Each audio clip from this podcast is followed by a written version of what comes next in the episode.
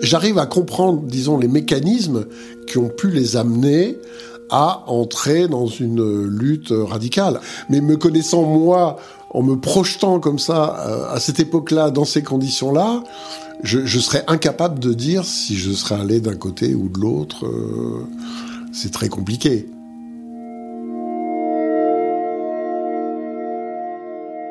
Quand Olivier était enfant, il adorait passer les grandes vacances dans la ferme de son grand-père, dans le sud de la France. Dans sa famille de pieds noirs, on lui a toujours projeté des images fantasmées de l'Algérie, faites de lumière surannée et de vivre ensemble joyeux.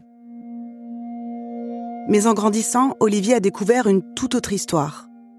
Celle d'une famille impliquée dans l'OAS, l'organisation de l'armée secrète, et qui, entre 1961 et 1962, entre dans la lutte armée pour maintenir l'Algérie française.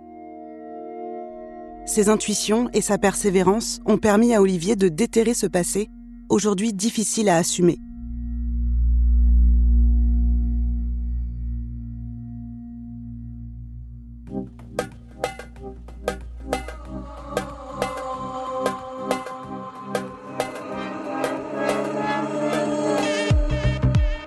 L'Algérie, c'est la France. La guerre coloniale, une gigantesque affaire commerciale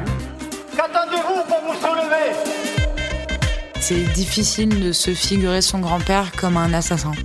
Le souvenir des Harkis doit être gravé dans la mémoire nationale. C'est un déshonneur, monsieur le président C'est quelque chose de vertigineux, d'effrayant en fait. C'est pas juste une histoire entre les gentils et les méchants, c'est un monde en noir et blanc.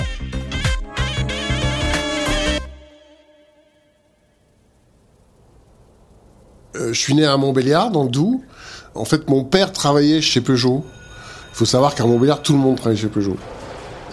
Donc moi, j'ai toujours vécu là-bas avec l'obsession de d'en partir pour aller ailleurs, parce qu'il y avait quelque chose d'un peu étouffant dans cette ville, je trouvais.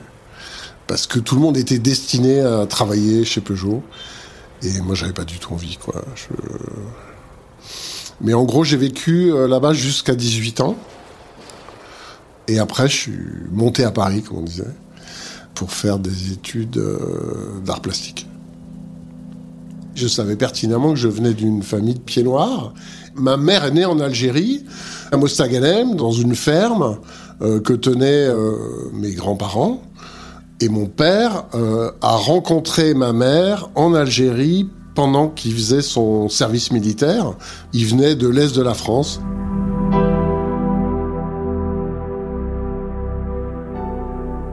La manière dont on évoquait l'Algérie dans la famille était très anecdotique. On était à la surface des choses, quoi. C'était, c'était un discours de nostalgique sur le, le, bon vieux temps des colonies, j'allais dire.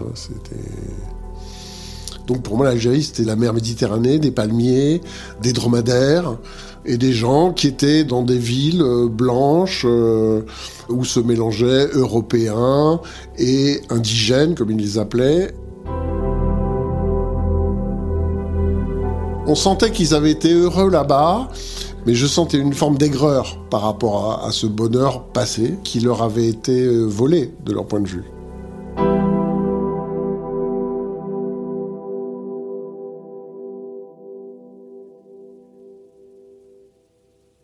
Chez mes grands-parents à Toulon, il y avait des réunions de famille où ils parlaient de l'Algérie entre eux assez régulièrement.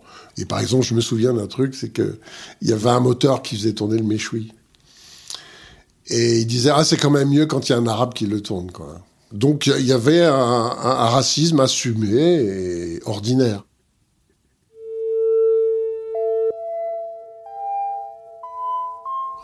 Quand tu as 8 ans et que tu entends des propos racistes, tu trouves ça étrange.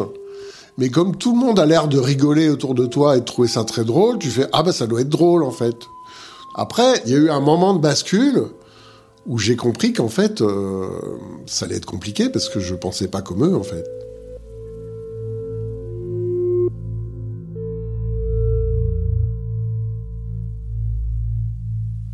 J'avais l'impression qu'on me cachait des choses.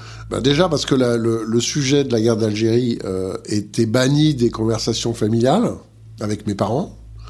Et par ailleurs, euh, pendant les grandes réunions de famille, j'entendais quand même régulièrement ce mot OAS. Ah mais lui, il était à l'OAS, sans qu'il y ait aucune précision à ce sujet-là.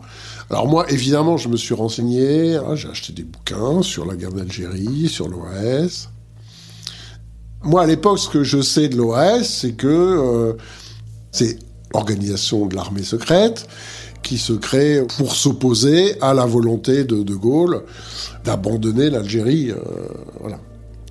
Euh, donc je savais que c'était une organisation qui avait fait des attentats, qui posait des bombes, qui assassinait aussi des gens.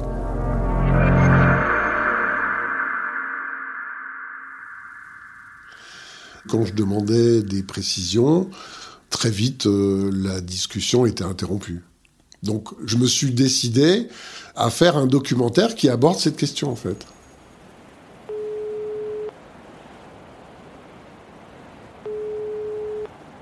Allô? Ouais, salut. Ça va? Alors où tu es là Là, je suis sur la plage, à Cailleux. Dès que je lui annonce mon projet de documentaire, je sens immédiatement que ma mère est excessivement réticente à la démarche. Quoi. Oui. Et je vais commencer à tourner avec vous lundi. Ah bon? Ouais, j'ai Oui. interviewé mamie, puis je vais aussi euh, bah, interviewer Madeleine. Mais enfin, tu couperas quand ils diront des conneries. Hein. Mais quoi comme connerie, par exemple? Je sais pas, disent des bêtises, tu, tu coupes. Hein. Tu veux dire qu'il faut que je, que je censure un peu? Oui, tu censures un peu, oui. Pourquoi Oui. Bon, parce que il y a des choses euh, qui vont dire que c'est pas très, très intéressant. J'étais vraiment dans une logique assez frontale, combative, euh, parce que je savais que de toute façon, c'était la seule façon que euh, de, de- de procéder pour obtenir les informations que je cherchais en fait. Pendant le premier jour de tournage, euh, je commence par évoquer voilà l'Algérie de manière générique et je pose la question du moment du départ de la famille euh, de l'Algérie pour arriver en France. Euh, c'est là que j'apprends par ma mère qu'en fait, ma mère, ses sœurs et sa mère sont partis d'Oran pour rejoindre Marseille, alors que mon grand-père était parti non pas en France, mais en Espagne.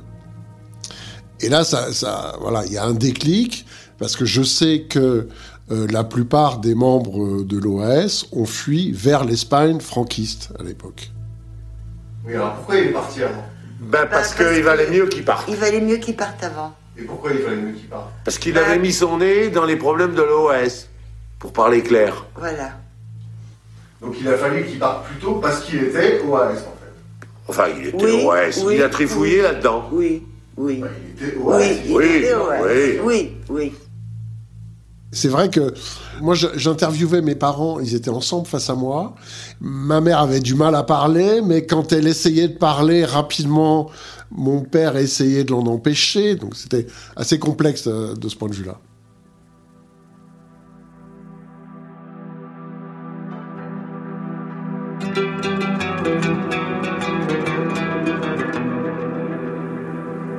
Ma famille euh, est arrivée en Algérie en 1870. Ce qu'on m'a toujours raconté, c'est que l'ancêtre euh, il était chevrier de l'armée française. C'est-à-dire qu'il s'occupait d'élever les chèvres qui devaient nourrir euh, l'armée française.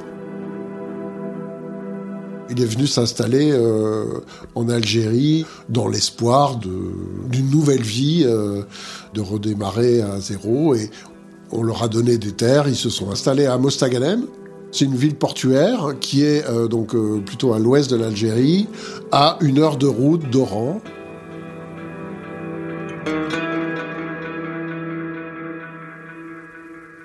Mon grand-père est, agriculteur, il a un grand domaine qui s'appelle le, le domaine du Nadour. Donc il a des vignes, des orangers, et c'est un agriculteur qui a réussi, qui est un notable à Mostaganem, et il avait un lien très fort avec ses terres, euh, et aussi avec les gens avec qui il travaillait sur place, mais dans une relation euh, singulière, quoi, de, colonisateur, mais sans, mais je pense que lui, il le formalisait pas comme ça. C'est-à-dire que lui, il était là, et il y avait des gens qui travaillaient pour lui, et point final.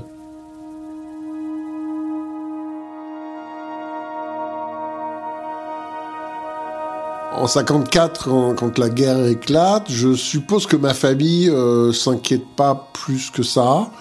Ils voient arriver des soldats qui viennent pour régler des questions de maintien de l'ordre. À aucun moment, ils pensent qu'ils vont quitter l'Algérie. Pour eux, l'Algérie indépendante n'a pas de sens. C'est-à-dire que c'est la fin de leur monde. Donc c'est hors de question.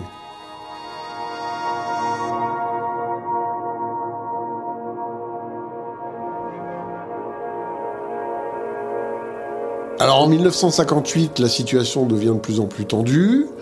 De Gaulle arrive au pouvoir. Donc les pieds noirs se posent la question, tout simplement, est-ce que De Gaulle va être de notre côté ou est-ce qu'il va nous lâcher? Le 6 juin 58, De Gaulle vient à Mostaganem pour faire un discours.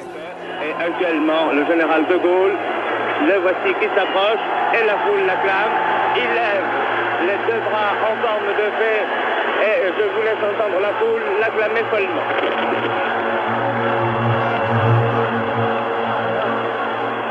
La France entière, le monde entier sont témoins de la preuve que Mostaganem apporte aujourd'hui que tous les Français d'Algérie sont les mêmes Français, 10 millions d'entre eux sont pareils avec les mêmes droits et les mêmes devoirs. Vive Mostaganem Vive l'Algérie française. Vive la France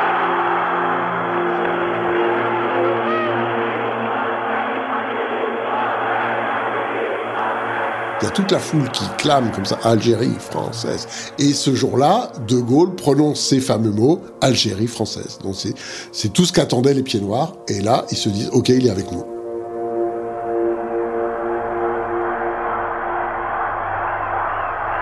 Tout le monde y était, hein, pas que moi. Hein. Ma tante Madeleine est présente pendant le discours de De, de Gaulle. C'était, on, on nous a fait euh, crier Vive De Gaulle, même si on n'en avait pas envie. Hein. En même temps, en 58, De Gaulle, il arrivait un peu comme un sauveur. Il arrivait comme un sauveur, a priori. On y a cru. On y a cru. Alors que l'Algérie était plutôt pétainiste, il y en a qui criaient euh, Vive De Gaulle par force. Oui, traditionnellement. Euh... Ouais, ouais. C'était plutôt, ouais. Dans, dans, notre, dans notre famille, c'était. Euh.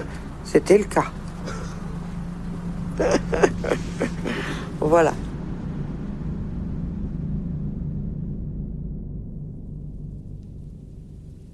Un petit peu avant le, tournage de ce documentaire, j'étais chez ma grand-mère et je remarque cette coupe qui m'était très familière, cette coupe en, en argent qu'on utilisait pour les grands repas. Mais pour la première fois, je sais pas pourquoi, je lis ce qui a gravé dessus et je vois les cagoulards le 27 février 1938. Je me dis les cagoulards, la cagoule, 38. Je fais la connexion avec la Cagoule, qui, euh, dans les années 30, était une organisation euh, d'activistes d'extrême droite qui étaient prêts à, prendre les armes euh, pour renverser le pouvoir. Quand je fais ce rapprochement-là, il y a quand même un bouleversement. C'est-à-dire que je me rends compte que probablement mon grand-père faisait partie de la cagoule. Ça suppose que que dès l'âge de 30 ans, il était déjà très impliqué dans des mouvements d'extrême droite. Et donc moi, je pose la question à ma grand-mère. Oui, pendant le gouvernement de Vichy, lui, il était plutôt de quel côté? On était plutôt de la droite. Il a toujours été de la droite. Du côté de Pétain? Oui. Tu vois, j'ai vu ça. Oui. Et ça m'a frappé, tu vois. Le... Oui, oui. Alors, les, les cagoulards 27 février 1938. Oui, mais dis, mais c'est, pas trop bien ce que tu fais là. Si tu savais pourquoi il fait ça. Parce que on est allé à un bal. Et comme il voulait, il voulait me parler, puis que dans, voulait pas trop, c'est moi que je me marie avec lui. Alors ils avaient décidé de se mettre en cagoulard pour que je puisse le voir sans qu'on sache Tu comprends? C'était un carnaval, c'était un bal de carnaval. Ah, c'était une soirée costumée? Oui D'accord. Voilà Bon, évidemment, c'est une vaste blague. Plus le mensonge est gros, plus il est compliqué à combattre, en fait. Je décide de pas la contredire parce que le truc est tellement énorme que je, je, moi, je veux pas la brutaliser. Elle a 90 ans, donc je m'arrête là. En 61, De Gaulle organise le référendum dit d'autodétermination. Les pieds noirs comprennent tout de suite que en donnant la possibilité au peuple algérien de s'auto-déterminer sur le fait que la France reste ou reste pas, ils comprennent très vite que c'est foutu.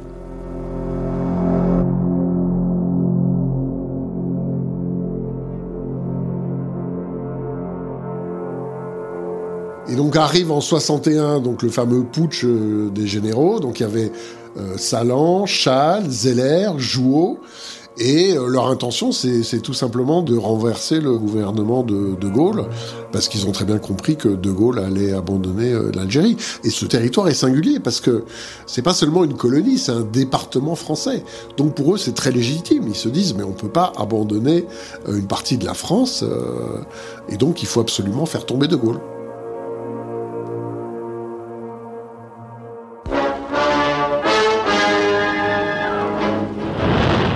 Le matin du samedi 22 avril, Alger s'éveillait devant un spectacle imprévu. Des unités de légionnaires et de parachutistes occupaient les points stratégiques. Radio Alger annonçait L'armée s'est assuré le contrôle du territoire algéro-saharien. Une fièvre nouvelle s'emparait aussitôt d'une population qui souffre toujours de la plaie mal fermée de l'Algérie française. En fait, ces tentatives de putsch échouent parce que finalement, ils n'arrivent pas à faire en sorte que l'ensemble de l'armée française se rebelle contre De Gaulle. Donc, euh, ça se termine par un échec. Et ces quatre généraux décident de créer l'OS. En fait, le premier ennemi, c'est l'État français, c'est l'armée française. Donc en fait, ils vont se focaliser sur des attentats qui vont viser, par exemple, un préfet, un sous-préfet, euh, un militaire, euh, et l'autre cible, évidemment, parce que eux continuent la lutte contre le FLN. Donc de la même manière, ils vont poser des bombes contre le FLN, mais aussi euh, dans les villages arabes. Donc il y a deux adversaires qui sont désignés très clairement c'est une structure militaire, mais qui trouve très vite euh, des membres actifs parmi les civils. Euh, donc ils vont désigner des responsables civils euh, par région, par ville, qui vont être le bras armé de l'OAS. Algérie de violence et d'attentats, c'est encore ce visage qu'elle nous a montré cette semaine. L'OAS veut semer le désordre, la haine n'a pas de limite quand elle s'appuie sur la déraison. Aussi, les forces de l'ordre doivent-elles réduire méthodiquement les nids de terrorisme?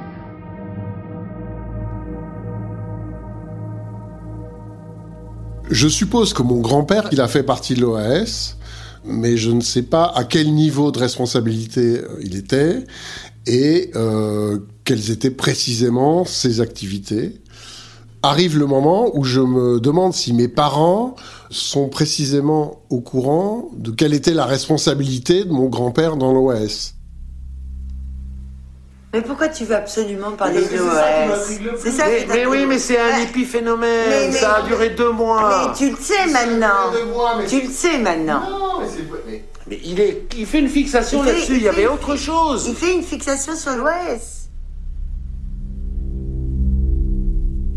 Quand il me reproche de faire une fixation sur l'OS, je sens un... ça suffit maintenant. Donc voilà, je pousse le bouchon un peu trop loin, bon, ce qui m'a pas empêché de poursuivre évidemment.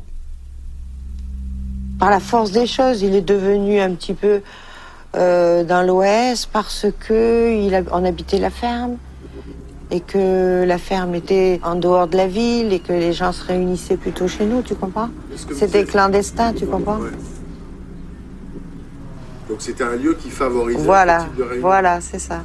Et c'est comme ça qu'il s'est trouvé dans l'Ouest parce que c'était pas euh, vraiment mûri euh, chez lui, tu comprends? Ça, évidemment, c'est une façon de minorer son implication. S'il organise des réunions, c'est qu'effectivement, il est probablement au cœur du système et que donc il est très impliqué et au courant de toutes les actions qui sont projetées. On voyait ça comme une résistance, nous, hein comme en France pendant la résistance. Hein. Tu veux dire que les gens de l'OAS oui, se disaient euh, ah oui, euh, c'était des résistants pour eux, oui. Et c'était organisé comme d'ailleurs une armée secrète. Hein. Et souvent, euh, on a rencontré justement des gens à la maison qui avaient fait de la résistance en France.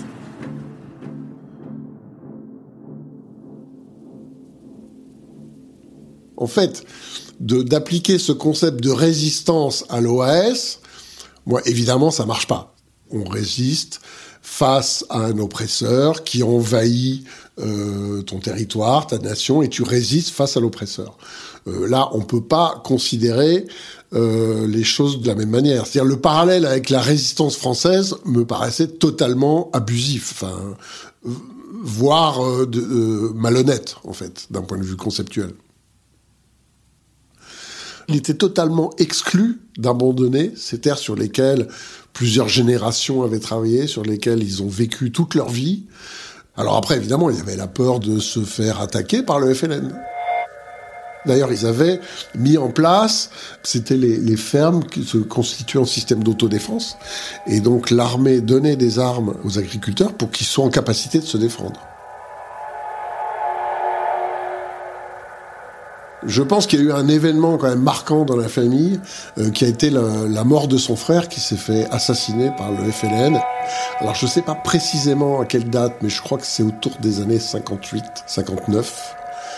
Mon grand-père avait un, petit frère euh, qui s'appelait René, qui lui avait une ferme à l'intérieur des terres, euh, dans une petite ville qui s'appelait Mascara. Je pense que c'est vraiment une blessure profonde hein, qui a pu l'amener à une forme de radicalité.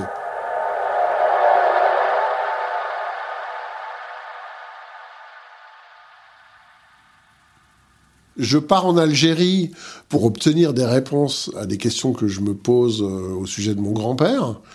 Et en même temps, ça va bien au-delà de ça, évidemment.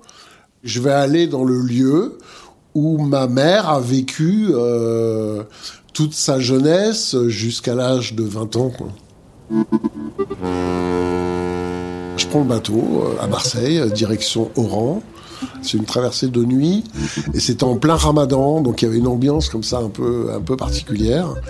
J'arrive de nuit à Oran dans une ville assez étrange qui ressemble à... Enfin, je retrouve l'architecture de Marseille, et on est en Algérie, donc c'est assez troublant. Moi, mon objectif, évidemment, c'est de retrouver le domaine du Nadour, donc là où toute la famille a, a vécu. Et je pars avec un interprète et avec lui, on est en quête du domaine du Nadour. Si c'est pas ça, on revient là. Non, mais on va avancer, on va voir. C'est un coin un peu paumé, donc c'est bah, dans une région agricole, euh, avec des vignes, euh, avec euh, des orangers et des eucalyptus, et des maisons d'architecture française, en fait. Vigneault, c'était la ferme d'un Français. Et évidemment, quand on pose la question dans le coin, personne ne connaît ce domaine.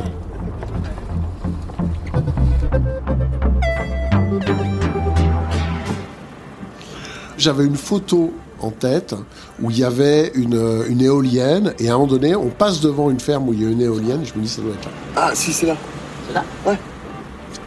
Et effectivement, on s'arrête, on arrive et une porte s'ouvre et je dis oui bonjour, euh, je suis de la famille Vigneault et je me demande si cette ferme-là n'appartenait pas à mon grand-père avant l'indépendance de l'Algérie.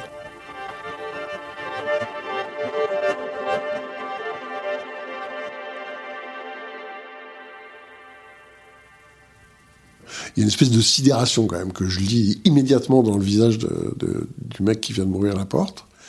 Et une forme d'embarras de qu'est-ce que je fais? Est-ce que je laisse rentrer? Est-ce que et euh, je, sentais qu'il il était vraiment très embarrassé par ma présence et en même temps euh, très curieux de savoir pourquoi j'étais venu jusque là. Donc il y a eu un espèce de flottement assez étrange à ce moment-là. Et finalement, il, me laisse rentrer dans la maison. Il me fait sa petite euh, visite guidée. La porte de ton grand-père. C'est lui qui a fait la porte? Euh, Bien sûr. C'est lui qui a construit ici. Ah ouais. Ah, c'est C'est beau ça Ah, c'est- c'est beau, hein Ouais. Ouais. Ça, c'est le cheminée. Ça a pas bougé Bien sûr. Là, je vois cette cheminée qui était la même cheminée que celle que j'avais vue sur les, les photos de famille, en fait. Tout d'un coup, toutes ces images fantasmatiques qui étaient fixées sur des photos, tout d'un coup, le truc se déploie devant moi euh, comme un espèce de voyage dans le temps hallucinant. C'est une espèce de choc, quoi, émotionnel. Enfin, c'est quand même très, très étrange. Quand je visite la maison, euh, je, vais rencontrer des gens qui sont là et qui travaillent en fait dans la ferme parce que la ferme est encore en, activité. Je repère des ouvriers qui sont beaucoup plus âgés et qui potentiellement pouvaient travailler dans la ferme euh, à l'époque où, où ma famille vivait là-bas. Et j'essaye de les amener sur le sujet qui m'intéresse, à savoir euh, son activité au sein de l'OS. J'ai entendu parler de gens qui avaient été cachés à la ferme, et moi je pensais à ce fameux résistant qui était censé avoir été caché, et je pose cette question à un des types qui était là, et il me dit ah ben oui, euh, il y a des gens qui sont venus euh, se cacher ici. Dans ma famille, on m'a dit qu'il avait caché des gens à la ferme. Qui sont les gens? Qui sont? On m'a dit qu'après le putsch, des gens de l'OAS. Ah, on parle pas de ça. Non? Non plus, vous voulez pas parler de Femme Nous sommes des frères, je reste des frères. Ça y est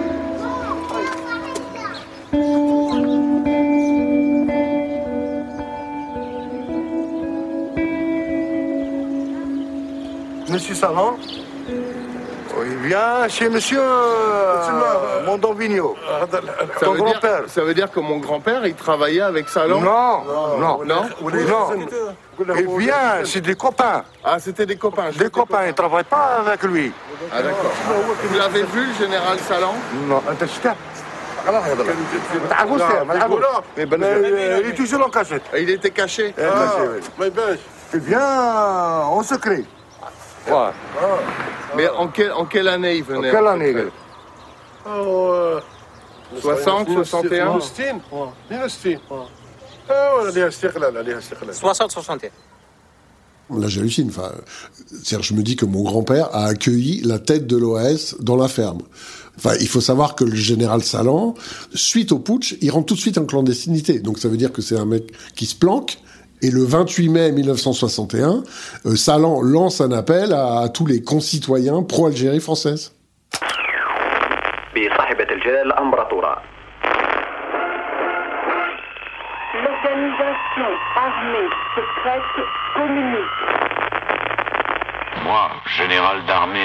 Salan, je prends la tête du combat pour le grand mouvement de rénovation nationale.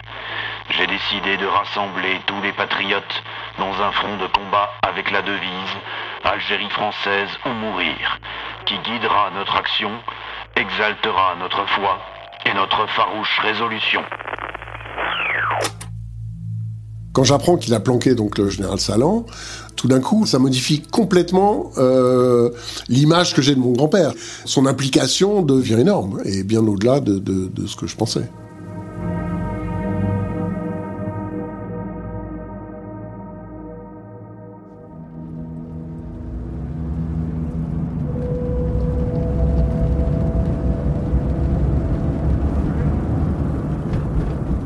Après avoir visité la, donc la ferme familiale euh, de mon grand-père, euh, j'avais aussi l'intention de visiter la ferme de son frère qui avait été assassiné euh, dans un champ à côté de sa ferme. Donc je pars pour Mascara. On arrive à l'entrée du village et donc euh, je demande à l'un des petits vieux qui était assis à l'entrée du village s'ils connaissent euh, la, la ferme de la famille Vigneault. Et le type me regarde, il me fait "Oui oui, je les connais." Oui, vous l'avez bien connu? Oui? Alors on lui propose de nous accompagner euh, pour nous montrer l'endroit où vivait euh, donc mon grand-oncle. J'engage la conversation avec le propriétaire actuel de la ferme. Vous, vous avez travaillé à la ferme avant? Ouais, oui. Ah, vous avez travaillé avec René Vigneault? Et là, on se balade et on arrive devant une espèce de, de tas de ferraille. Et le type me dit, tu sais, ça c'est le tracteur sur lequel René a été assassiné. Donc le type me raconte que qu'en fait il était avec son chien euh, sur son tracteur. Les types sont venus et l'ont assassiné à, coups de hache. euh. Donc là c'était assez saisissant, quoi, je dois dire. Il y a quelque chose qui se matérialise, c'est pas juste une histoire qui est racontée. Je vois ce tracteur et j'imagine euh, l'assassinat, quoi. Tout d'un coup, ça existe matériellement. J'ai pas de précision sur euh, qui sont les assassins de l'oncle René, mais je sais très bien que dans la mesure où euh, un colon, euh, entre guillemets, se fait assassiner, forcément, il y aura des suites.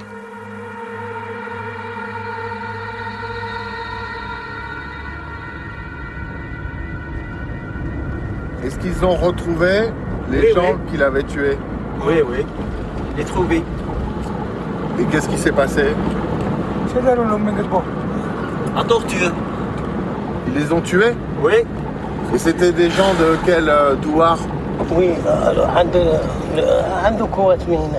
à côté de la ferme. À côté de la ferme Oui. Ah, c'était des gens qui étaient juste à côté de la ferme qui l'ont tué Oui. Ah ouais. Mais qui est-ce qui a tué les gens qui avaient tué René Mando, Mando. Le Mando. J'apprends à ce moment-là que ces représailles ont été organisées euh, par mon grand-père, euh, mais avec le soutien de l'armée. C'est-à-dire que l'armée s'est associée à mon grand-père pour ces représailles euh, sanglantes et, un peu aveugles, hein, parce qu'ils ont pris 15 personnes du village et ils les ont fusillées. Voilà, pour un blanc tué, on va tuer euh, 15 personnes en, en représailles. C'est-à-dire que voilà, il y a une espèce d'équilibre de la terreur qui est quand même euh, très singulier, quoi. Et évidemment, là, je suis sidéré. Enfin, ça donne une échelle de valeur sur euh, ce que vaut la vie d'un Algérien contre la vie d'un colon.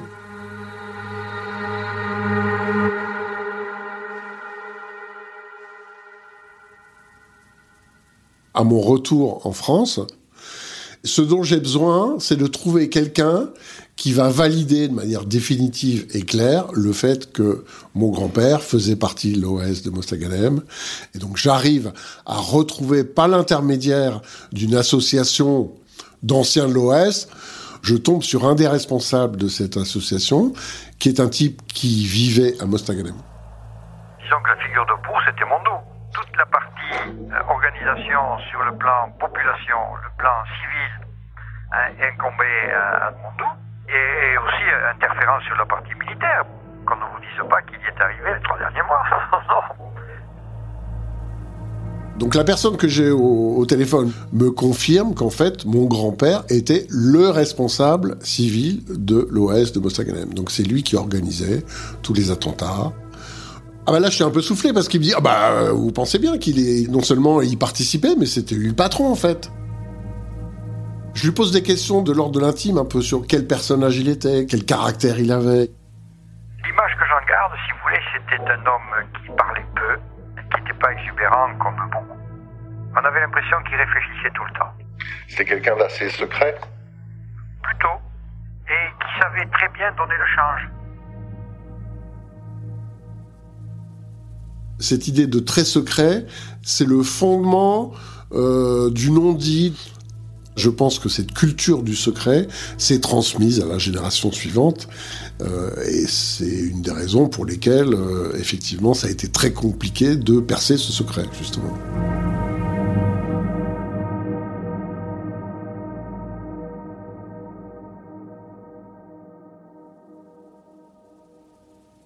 Finalement, dans ce parcours que j'ai fait, j'ai démarré bille en tête en voulant faire péter les choses et obtenir la vérité coûte que coûte. Et malgré tout, à l'issue de ce documentaire, j'ai compris qu'il fallait que j'accepte que c'était constitutif de qui étaient mes parents et qu'il fallait que je les accepte tels qu'ils étaient et que je ne pouvais pas non plus les forcer à se dévoiler complètement. Et, et ça, c'était pas une chose du tout évidente au début de ma démarche, parce qu'au début, je voulais tout savoir. Et à la fin, j'ai accepté que je ne saurais jamais toute la vérité sur cette histoire. Et depuis, je dois dire que mes relations avec mes parents se sont énormément apaisées suite à ce documentaire. Mais c'était presque une surprise pour moi d'arriver à cet endroit-là. Cette culture du secret, je me suis vraiment construit contre, et je pense qu'effectivement ça a été constitutif de ma personnalité. J'ai compris que le secret pouvait être un poison en fait. Et donc euh, j'ai essayé de me construire euh, contre ces passions tristes, on va dire. D'ailleurs, j'ai été toujours très transparent à ce sujet avec mes enfants.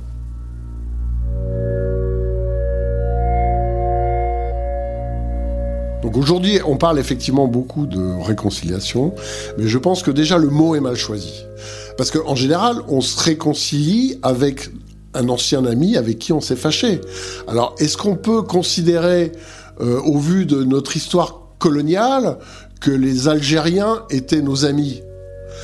C'est compliqué de se dire qu'en tant que colonisateur, nous allons nous réconcilier avec le peuple qu'on a oppressé précédemment. On n'est pas des anciens amis, c'est pas vrai.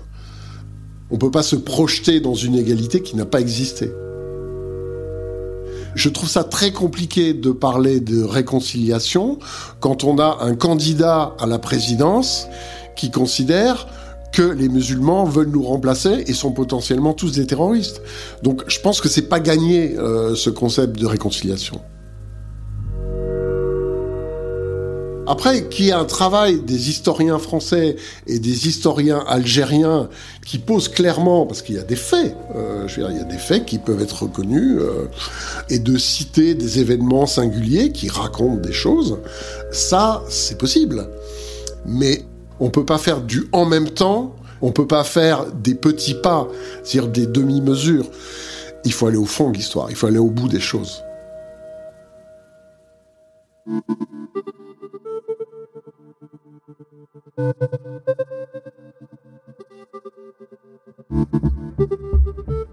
Fragments d'Algérie est une série écrite, enregistrée et racontée par Adèle Salmon. Produite par Paradiso Media.